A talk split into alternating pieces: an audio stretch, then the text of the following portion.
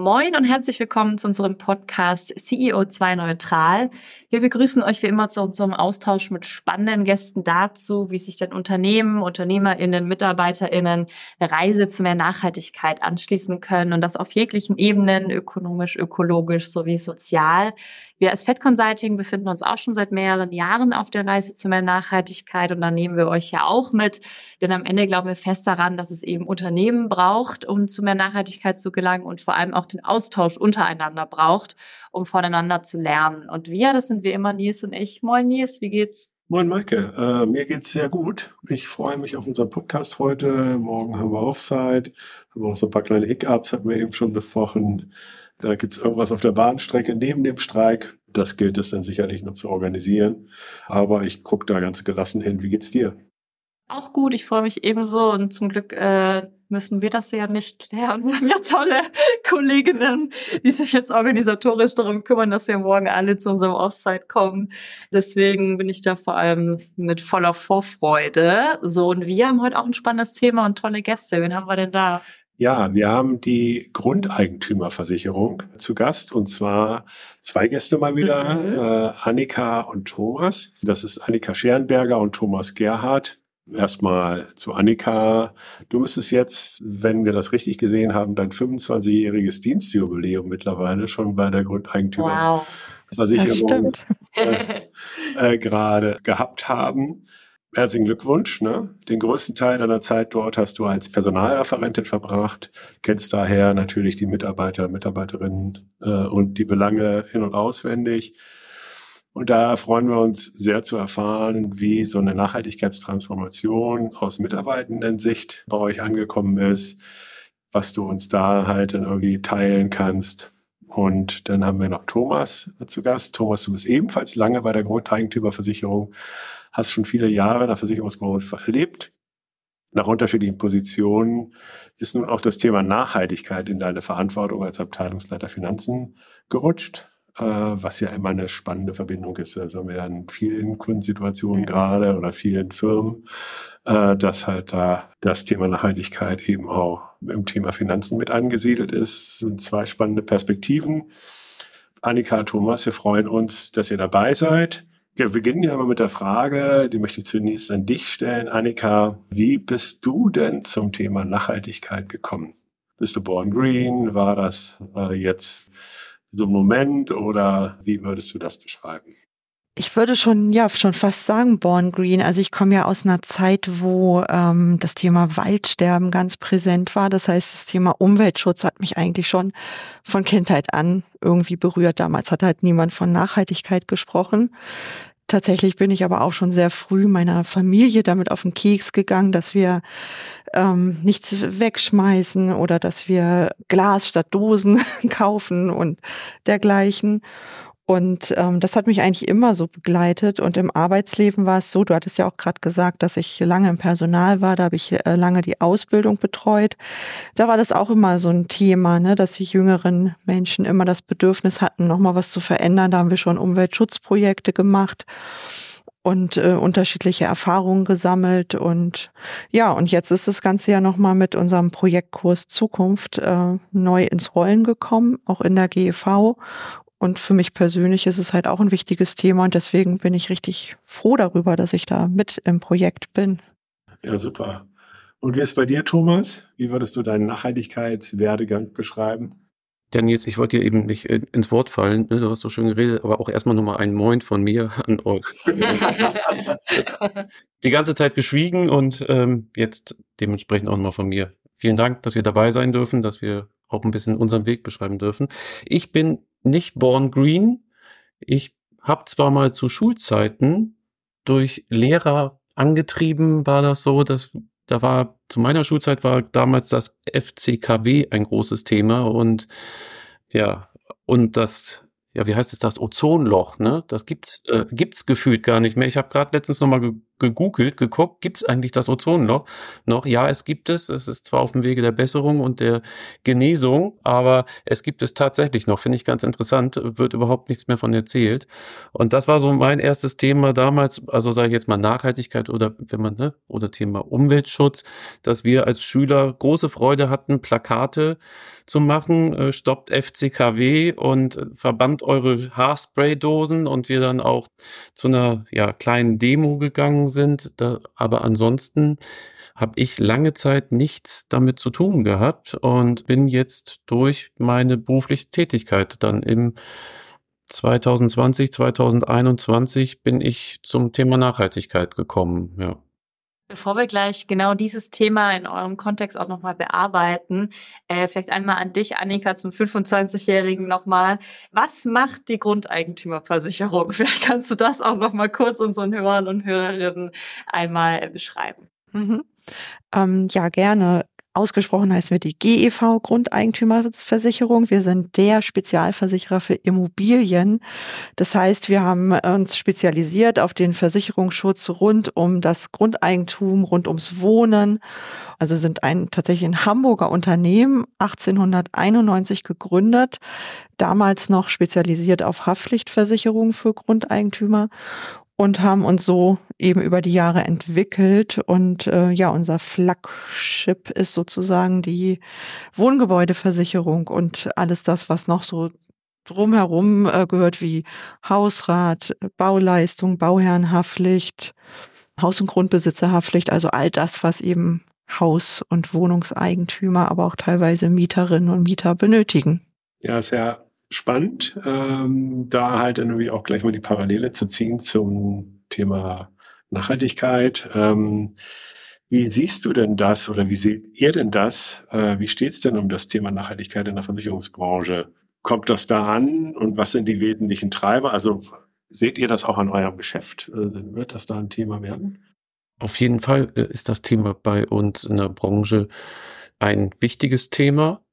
Der GDV, also ne, der Gesamtverband der Versicherer, ne, unsere Dachorganisation, die ja die Interessen der Versicherungsunternehmen auch gegenüber der Öffentlichkeit und auch gegenüber politischen Organisationen wahrnimmt, die treiben das Thema auch sehr voran und weisen immer wieder darauf hin, was für ein wichtiger Akteur wir auch sind bei dem Thema Nachhaltigkeit und auch dem Weg zum Klimawandel da die Versicherungsbranche ja ein großer Kapitalanleger ist, also wir als Sachversicherungsunternehmen gar nicht so im Vergleich zu den großen Lebensversicherungsunternehmen zum Beispiel, die ja Milliarden an ja, Kapitalanlagen haben und auch dort bei der Auswahl der, der Kapitalanlagen, ne, wo legen wir unser Geld an, einen, doch einen ordentlichen Impact leisten kann. Das nur als ein Beispiel. Ne? Also da gibt es äh, mehrere Wege, die wir auch gehen, obwohl wir jetzt nicht so große Kapitalanlage haben. Da kommen wir ja vielleicht später nochmal dazu. Ja, also ist von großem Interesse. Ich war gerade letzte Woche, ich glaube letzte Woche war ich in Berlin bei ähm, der dritt, meinem dritten Transfer Day heißt es. Das ist halt eine jährliche Zusammenkunft, wo der, äh, die Branche, also auch vom GDV organisiert, wo wir uns austauschen über die Fortschritte, die die Versicherungsbranche gemacht hat, ne, was noch zu tun ist, äh, noch Appelle, Hinweise, Möglichkeiten gibt, wie man sich noch nachhaltiger aufstellen kann als einzelnes Unternehmen. Also war auch gut besucht. Das zeigt auch wieder, da tut sich einiges wenn man dann mal so ein bisschen sich informiert ähm, über euch und dann auch das Wort Nachhaltigkeit noch dazu sucht, dann merkt man, dass äh, ihr gar nicht so viel extern kommuniziert zu dem Thema. Ist das gewollt? Was steht dahinter? Äh, und die Frage würde ich, wer hätte gedacht, einmal äh, an Annika äh, gerne, gerne spielen wollen. Ja, das stimmt. Wir sind da sehr zurückhaltend. Also jetzt in letzter Zeit trauen wir uns da ein bisschen mehr raus. Wir haben uns da ein bisschen Zeit genommen. Das Thema ist ja einmal auch sehr kontrovers äh, diskutiert.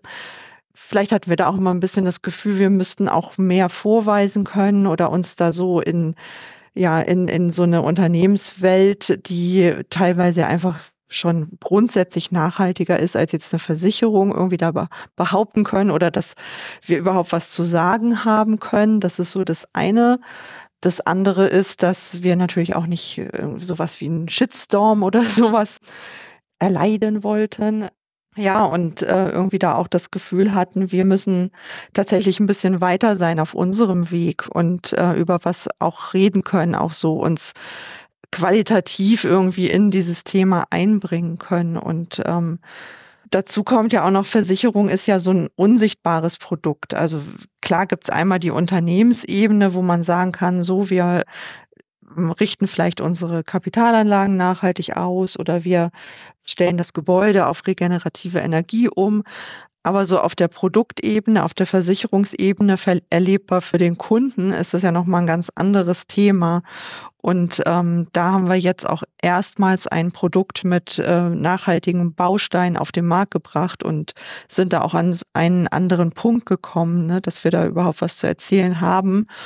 Und seitdem ist es auch so, dass wir in der externen Kommunikation natürlich automatisch da das Thema mehr beleben, würde ich mal sagen. Und teilweise auch mit unserem internen Engagement.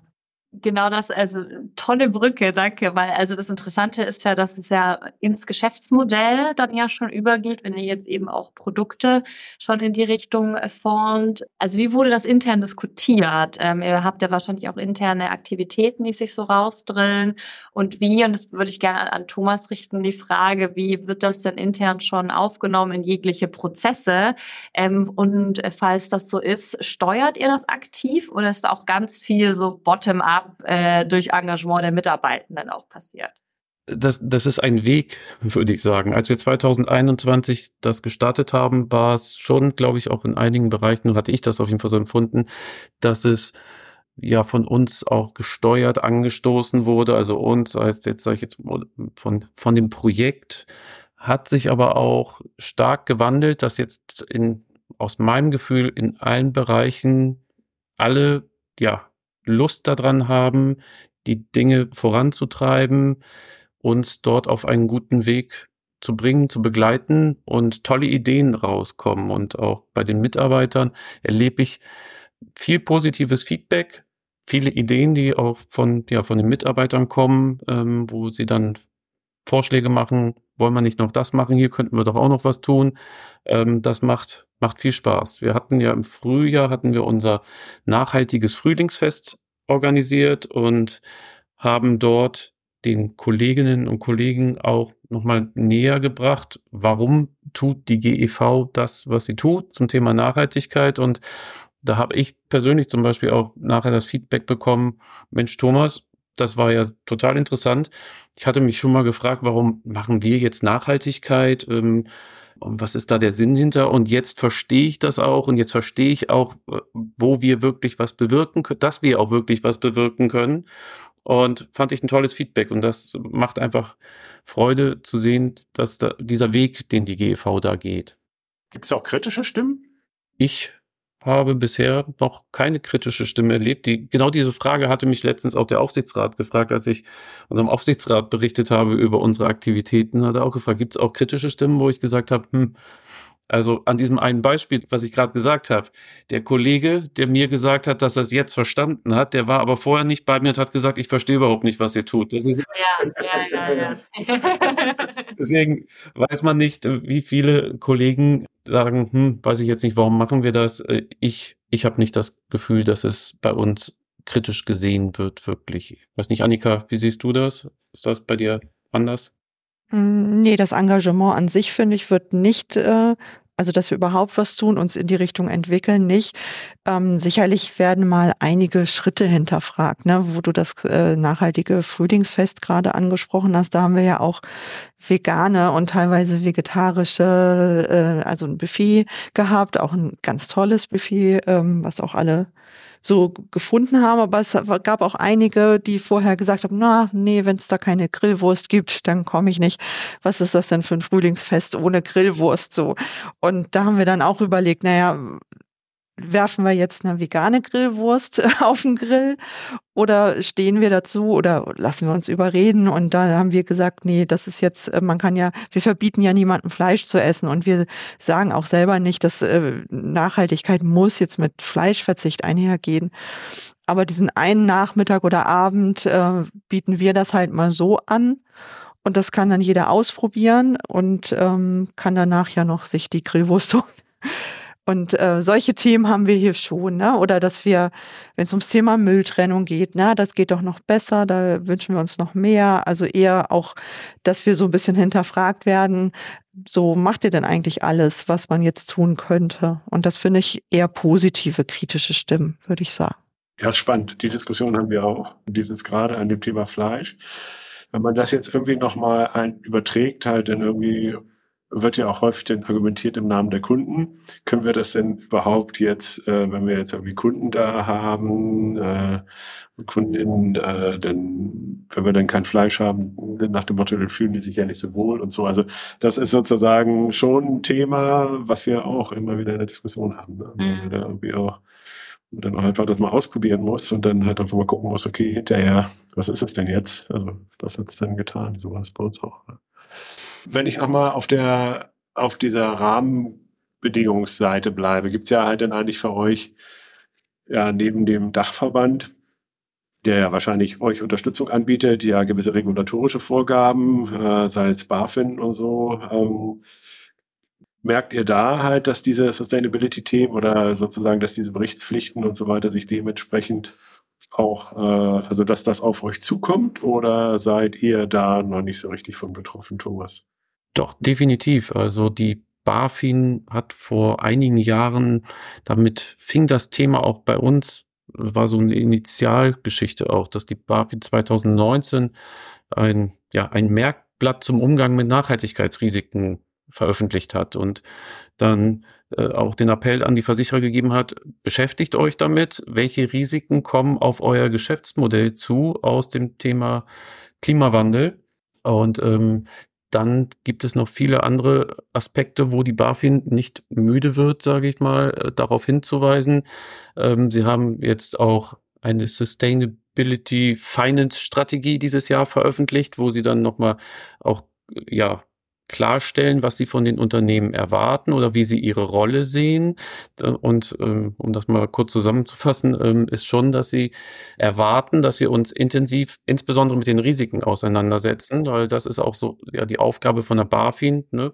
dafür Sorge zu tragen, dass die Kundengelder, die uns anvertraut werden, gut geschützt sind und dass wir wissen, ähm, welche Risiken kommen auf uns zu und welche finanziellen Verpflichtungen dementsprechend aus diesen Risiken. Aber auch das Thema Transparenz ist nicht ein Thema, was uns wenig betreffen wird. Die CSRD, die ja demnächst Pflicht werden, von denen sind wir auch betroffen und werden wir betroffen sein. Und wir werden dann in 2026 das erste Mal über 2025 berichten müssen, sehr umfangreich berichten müssen. Und das ist etwas, was uns in der nächsten Zeit auch ordentlich binden wird, äh, dass wir die ganzen Daten auch erstmal erheben müssen, er, ne, erfassen und dann strukturiert zusammentragen, um es dann zu veröffentlichen. Ja, genau, Wesentlichkeit, da muss man sich ja noch mit ein paar Themen beschäftigen äh, innerhalb der Organisation. Und die ganzen, ja, ich sag mal, die ganzen Veröffentlichungen kommen ja jetzt gerade alle so nach und nach, äh, so dass man da ja auch noch mal ein bisschen schauen muss, was denn halt tatsächlich auf euch denn zukommt. Wir jetzt nochmal die Perspektive nochmal wechseln. Ihr hattet ja gesagt, dass ihr auch Richtung Markt jetzt äh, das erste Angebot baut, was halt eben auch grüne Bestandteile oder nachhaltige Bestandteile äh, beinhaltet. Ähm, wie ist denn da das Kundenfeedback? Ähm, seht ihr da auch perspektivischen Markt für euch? Ist das Kundeninteresse da oder würdet ihr sagen, naja, also da muss man noch so ein bisschen äh, Aufklärungsarbeit leisten? Oder ist das erstmal eine Erwartungshaltung?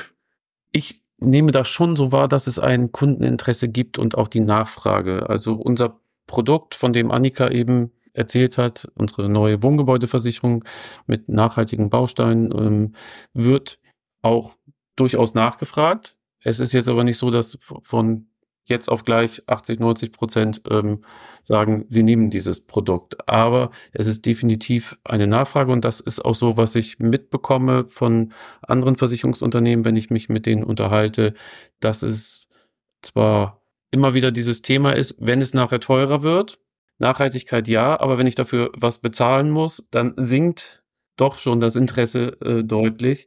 Aber auch dort merkt man, dass sich das Kundenverhalten verändert und dass es von einem sehr niedrigen Niveau kommend zunimmt. Ja, ich bin total gespannt, wie es sich entwickeln wird. Also das ist ja, wenn man dann nochmal, wenn wir uns in einem Jahr nochmal treffen oder so, wie hat sich dann das Portfolio erweitert, äh, gegebenenfalls und wie ist die Nachfrage, ist ja sicherlich eine super, super spannende Frage. Wenn wir einmal nochmal schnell die Mitarbeitendenperspektive einnehmen und jetzt mal so ein bisschen Richtung Employer Branding auch, äh, neue Mitarbeitende werden gesucht. Äh, wir kriegen ganz viel gespiegelt, dass das Thema Nachhaltigkeit mittlerweile eigentlich äh, bei fast jedem Bewerber, Bewerber Inhaberin ist, wenn man sich so vorstellt beim Unternehmen, äh, kommt da die Frage, was macht ihr da? Oder ich habe das gesehen und so weiter und so fort. Nehmt ihr das auch wahr? Und Richtung Annika dann auch gefragt, äh, kommuniziert ihr auch dann gezielt schon in diese Richtung, ähm, auch dann was potenzielle äh, neue Kolleginnen und Kollegen eben trifft? Ich habe mal mit unserem Recruiting-Team mich neulich unterhalten und gefragt, wie das eigentlich so ist, ob das Thema angesprochen wird. Tatsächlich nehmen die noch gar nicht so ein großes Interesse war. Jetzt wissen wir natürlich nicht, wer sich vielleicht von vornherein nicht bei uns äh, bewirbt, weil er äh, sich einen ganz anderen Arbeitgeber vorstellt. Was wir aktuell mehr merken, das sind so Themen wie ähm, Gesundheitsschutz, Vereinbarkeit, Homeoffice, dass das im Recruiting wichtige Themen sind. Und wenn die Menschen bei uns sind, dann gewinnt eigentlich auch so das Interesse daran, wie ist das Unternehmen aufgestellt ähm, in Sachen Nachhaltigkeit. Das wird dann eigentlich erst stärker. Und da merken wir auf jeden Fall, dass es ein Thema für viele ist, die dann, äh, worüber sich dann vielleicht eine größere Verbundenheit entwickelt. Aber tatsächlich interessanterweise im Recruiting nicht so. Vielleicht liegt es auch ein bisschen an der eher konservativen Branche. Ich weiß es nicht. Wobei ich jetzt gar nicht mehr sagen würde, wenn ich jetzt mal unsere Kolleginnen und Kollegen angucke, dass wir jetzt ähm, so, sage ich mal, ganz steif oder konservativ sind, sind wir ja gar nicht. Ähm, aber trotzdem, es ist tatsächlich noch nicht so ein großes Thema.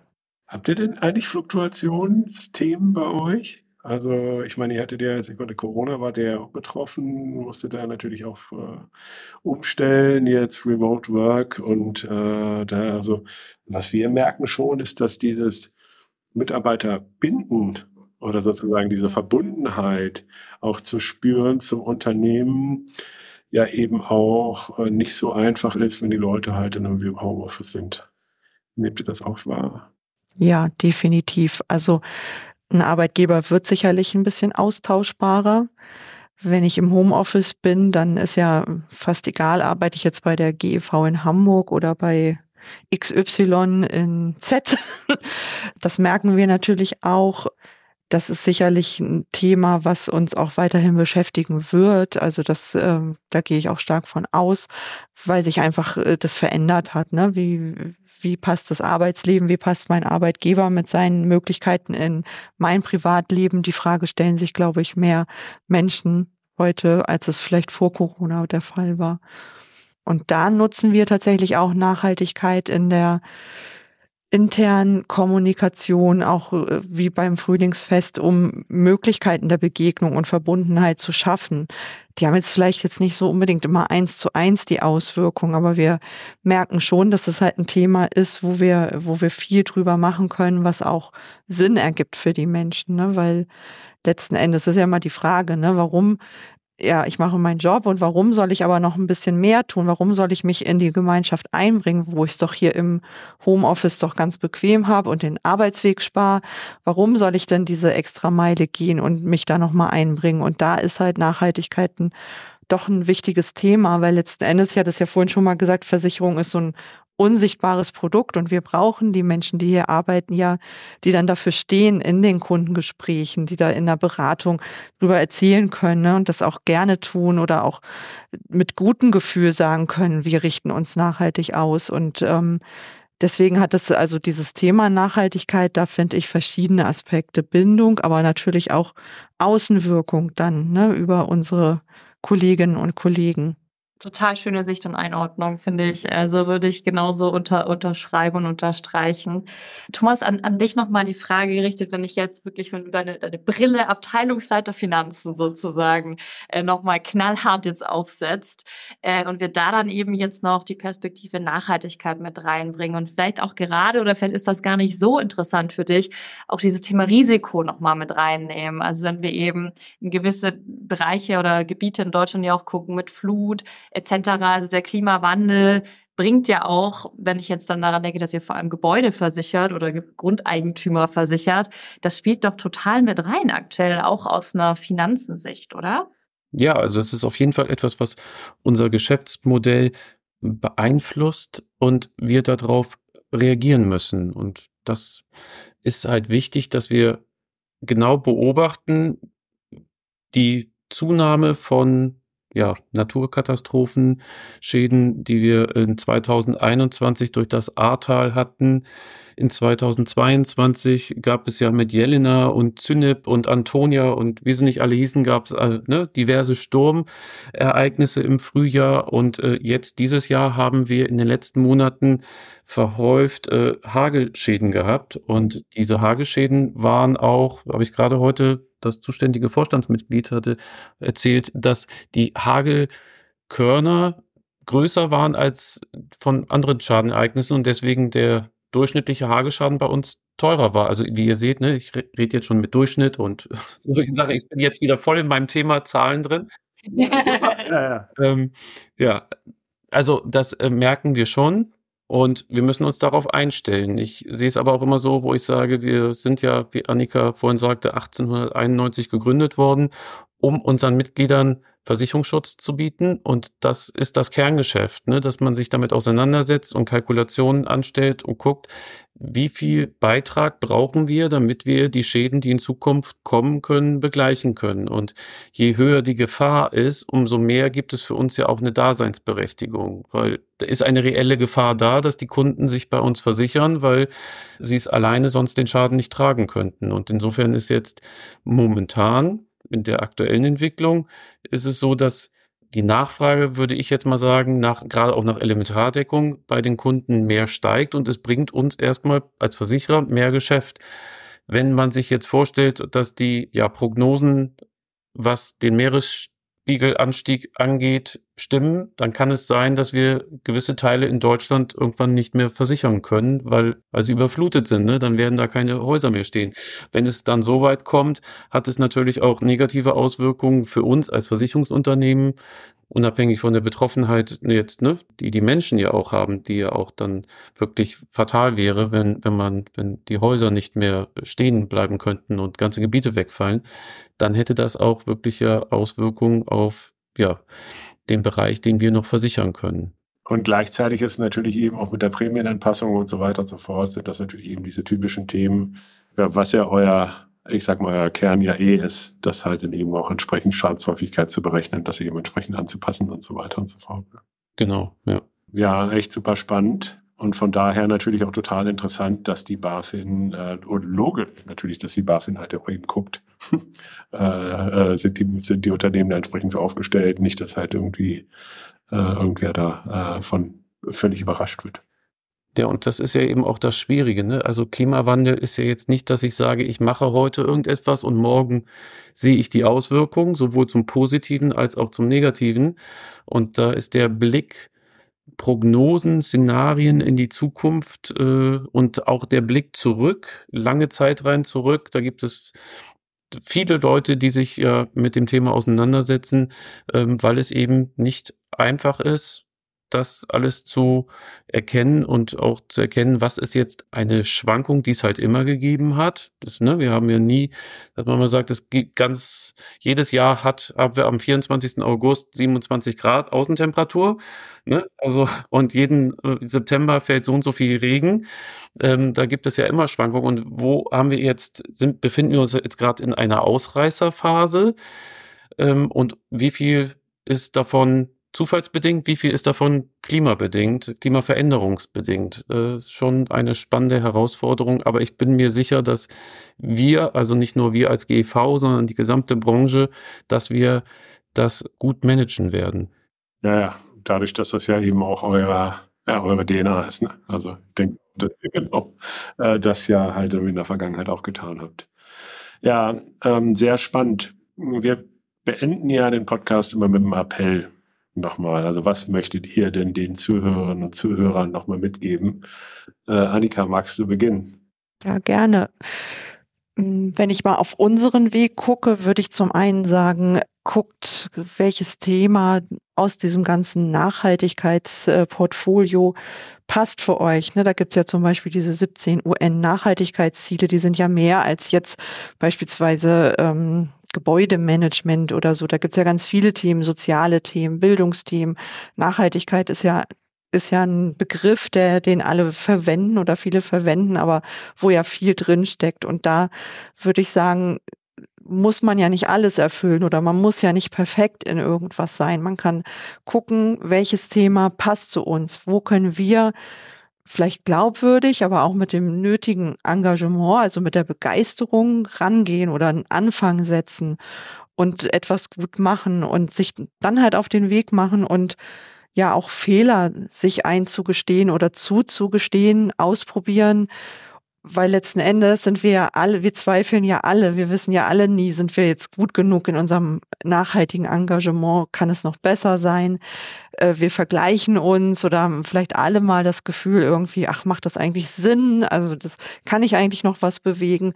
Und da ist, denke ich, wichtig, dass man sich selber nicht überfordert und mit sich und anderen auch ein bisschen nachsichtig umgeht, weil es nützt ja nichts, wenn wir alle perfekt sein wollen und dann hinterher macht keiner was sondern äh, ja, lieber, lieber in klein, kleine Schritte gehen, nachsichtig sein und sich nicht mit Perfektionismus blockieren und andere auch nicht. Und ähm, gucken, dass man auch so diesen Weg geht zwischen zwischen wirklich Notwendigkeit, also das Thema ernst nehmen, aber auch Begeisterung. Und das kann man auch gerade da, wo man so unmittelbar was machen kann, ne? wo man unmittelbar Auswirkungen sehen kann, ne? dass man da auch mal sich ein bisschen Energie zurückholt, ein bisschen Spaß an der Sache hat, weil so düster manche Zukunftsaussicht auch sein mag. Ähm, wir leben ja jetzt in dieser Welt und wir müssen diese Herausforderung jetzt meistern und wir können da nicht den Kopf in den Sand stecken. Das heißt, wir brauchen auch die Energie und auch die Begeisterung auf diesem Weg.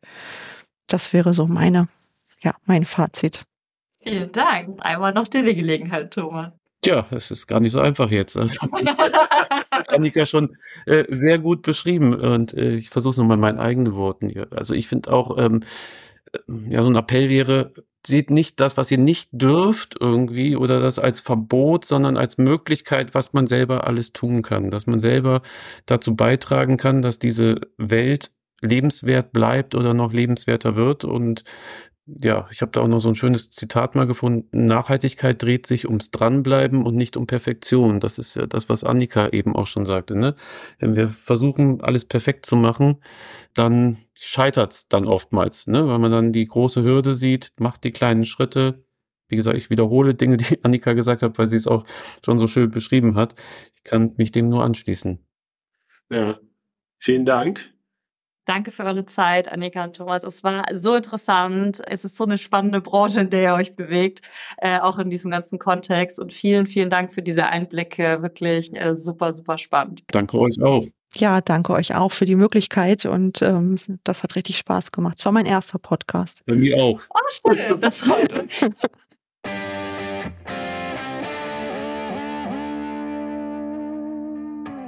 Ja, Nils, wir beschäftigen uns relativ viel mit Versicherungen äh, in den letzten Folgen und Wochen. Ich finde es so spannend. Heute die äh, GEV und Annika und Thomas. Äh, was nimmst du denn so mit? Wie fandest du es denn? Ich fand das ein total angenehmes Gespräch. Man merkt so dieses, diese kühle Hamburger Art, die ich hier auch so mag. Also so ein bisschen mhm. dieses Understatement, ja.